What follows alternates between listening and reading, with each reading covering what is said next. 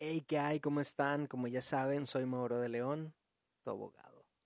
Oigan, pues miren, se nos acabó el mes del testamento y no pensamos en subir absolutamente nada del testamento. Entonces, bueno, voy a hacer una explicación breve, el qué es el testamento, cómo hacer uno y cuáles son las recomendaciones prácticas con respecto al testamento. Vamos allá.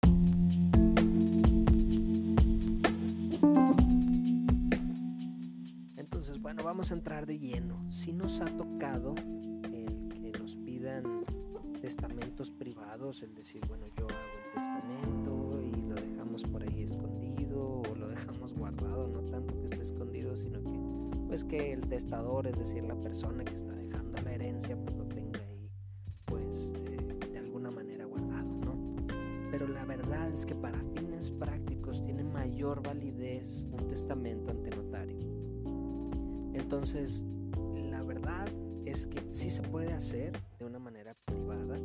O sea, si yo a mano puedo dejar ahí mis últimos votos o lo que quiero decir de lo que, cómo quiero disponer de la masa hereditaria, lo que quiero que pase con mis bienes. Pero la situación es que para fines prácticos y llevado a juicio, la manera más fácil de evitar problemas a la gente que le estamos dejando la herencia es un testamento ante notario. Esa es la mejor opción. Por eso no hay duda. Entonces, esto para que lo tomen en cuenta. Quiero dejarles aparte un par de conceptos.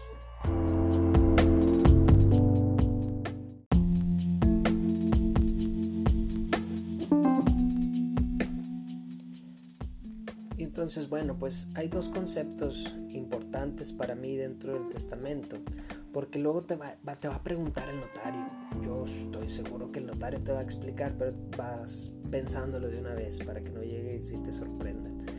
Resulta que en las películas vemos que le dejé la casa a mi nieto y le dejé los que tengo en la cuenta a mi sobrino y le dejé a mi hermana, así. A esto se le llaman legados. O sea, el testamento puede ser universal a todos mis herederos. O sea, por ejemplo, yo le voy a dejar a mi esposa y a mi hijo. El día de hoy, si hoy me muero, claro está. Para que les avisen. Lo que tenga va a ser para ellos en un 100%, que se lo divida en mitad y mitad. Entonces, si yo quisiera que la casa la tuviera mi niño y el carro se lo quedara a mi esposa, estos son legatarios, es decir, el dejarle esta casa, esta clase de situaciones algo muy específico se les llaman legados. Entonces les pueden preguntar y hay costos diferentes, o sea, la verdad es que va a depender de cada notario, pero sí es un poco más costoso el dejar legados, pero pues también te ahorras mucho en cuanto a la repartición. Aunque bueno, eso de ahorrarte pues ya es un ahorro para ellos, ¿no? No para uno.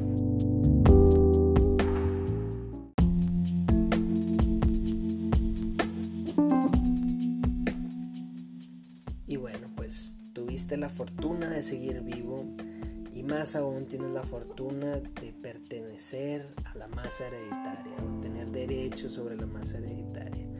Entonces, bueno, la verdad es que lo más recomendable es que si tu papá, si tu abuelo, tío o algo, alguien te tomó en cuenta y te mencionó ahí en un testamento, lo más recomendable es acercarse al notario en donde realizaron el testamento y solicitar con ellos que se haga válido. Ellos van a hacer el trámite ante el juez y demás. Si se tiene que hacer un juicio es muy, muy, muy sencillo en comparación con la gente que no dejó un testamento.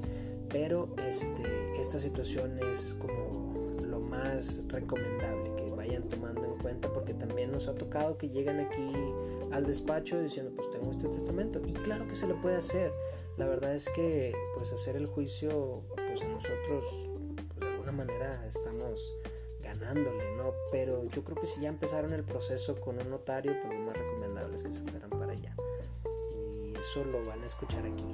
El día que se paren aquí en la puerta del despacho no les voy a decir lo mismo, ¿eh? en cuenta.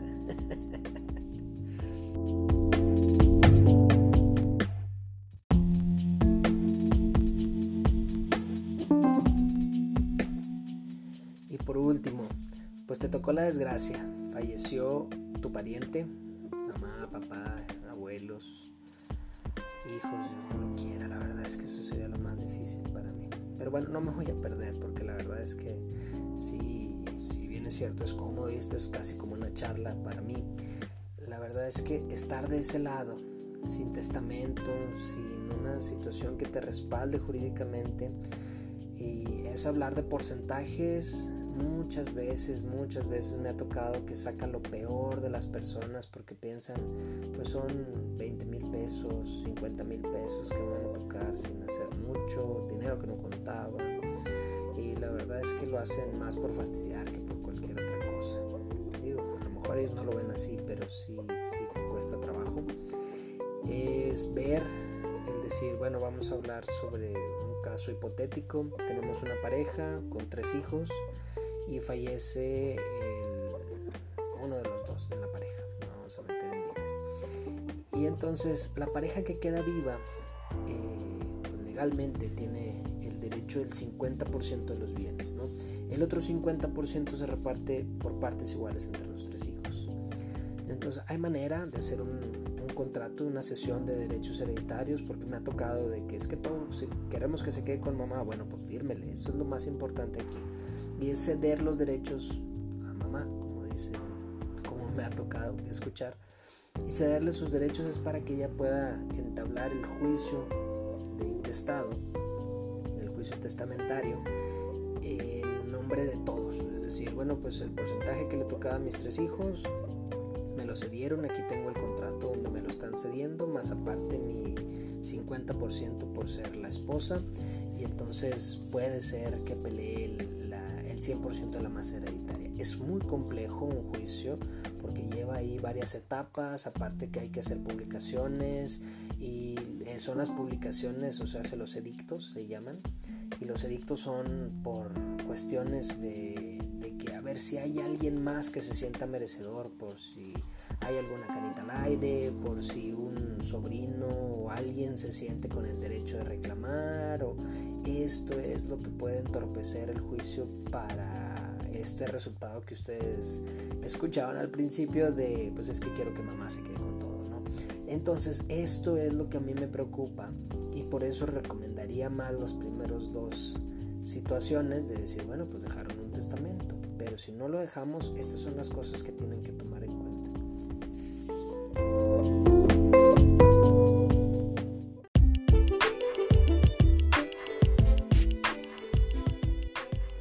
En fin, bueno, pues como al principio les decía, lamento no haber subido nada en el mes del testamento. La verdad es que se me fue la hebra por completo entre el blog escrito, el videoblog, este canal que es su podcast.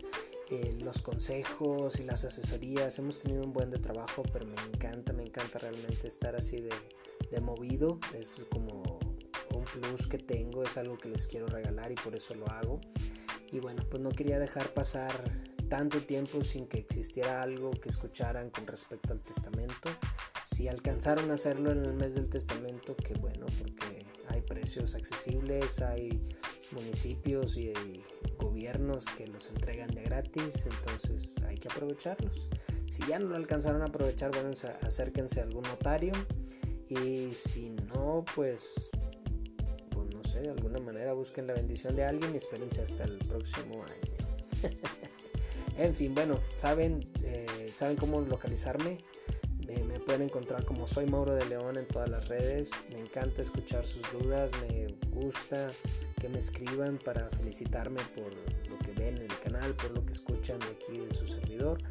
Y bueno, pues eh, las redes de grupo no se olviden de seguirlas como GPO de León o Jurídico de León, lo pueden encontrar. Están también en todas las redes. En fin, bueno, pues nos escuchamos la próxima semana. Gracias, gracias, gracias por escucharme. Saludos y éxito.